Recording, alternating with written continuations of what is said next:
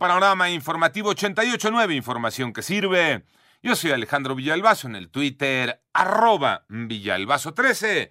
Es lunes 3 de agosto, Iñaki Manero. ¿Cómo estás, Iñaki? Nos dieron las 7, Alex Villalbazo, amigos de la República Mexicana. Gran día para todos. Y en información importante sobre COVID-19, la cifra de muertes a nivel mundial llegó a 689.370 mientras que el número global de casos es de 18.080.067, con un total de 11.449.659 pacientes que han superado la enfermedad.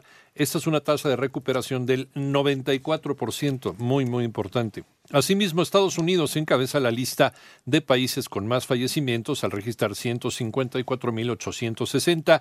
Le sigue Brasil con 94.104 decesos y México ya ocupa el tercer lugar mundial en muertes con 47.746.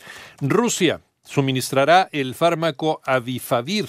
Está diseñado para los pacientes que padecen este COVID-19 a Argentina, Bolivia, Ecuador, Uruguay, Paraguay, Honduras y El Salvador, ha anunciado hoy lunes el Fondo de Inversión Directa de Rusia.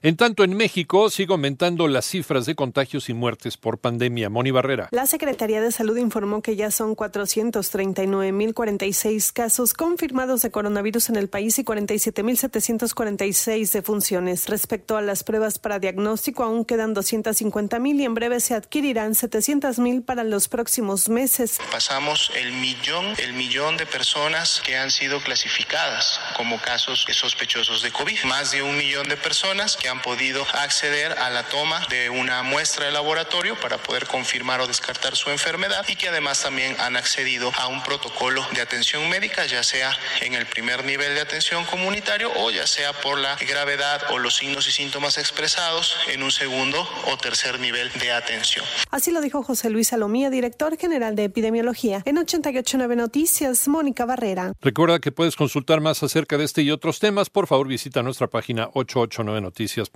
en el panorama nacional fue detenido en Guanajuato José Antonio alias El Marro, presunto líder del cártel Santa Rosa de Lima, considerado uno de los principales detonadores de violencia en el Estado. En tanto, luego de obtener el privilegio de prisión domiciliaria, Emilio L., exdirector de Pemex, abandonó el hospital donde se encontraba y cumplió el requisito de la firma del libro de procesados mediante correo electrónico.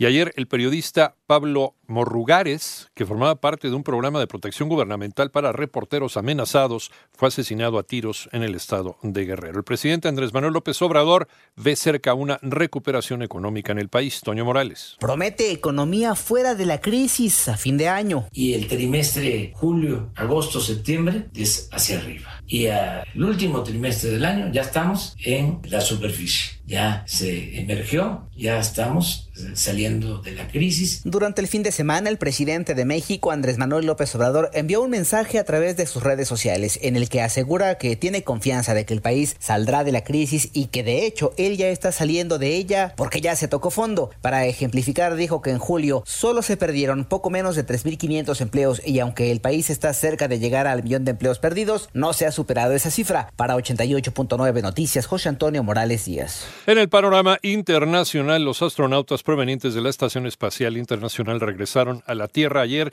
a bordo de la cápsula de SpaceX, el Crew Dragon, con lo que sellan con éxito esta primera misión tripulada de la empresa espacial privada en asociación con la NASA. Además, en los Estados Unidos, el presidente Donald Trump cuestionó la decisión de una corte federal de anular la pena de muerte contra Yevkar Zanarev por el ataque con explosivos en el maratón de Boston de 2013. La tormenta tropical Isaías se acerca a categoría de huracán en su camino hacia Carolina del Sur y del Norte, apenas un día después de que los aguaceros de la tormenta tropical se abatieran sobre la costa este de Florida. Y el Papa emérito Benedicto XVI, de 93 años de edad, sufre una enfermedad infecciosa en el rostro y está extremadamente frágil, según un artículo publicado este domingo por medios alemanes.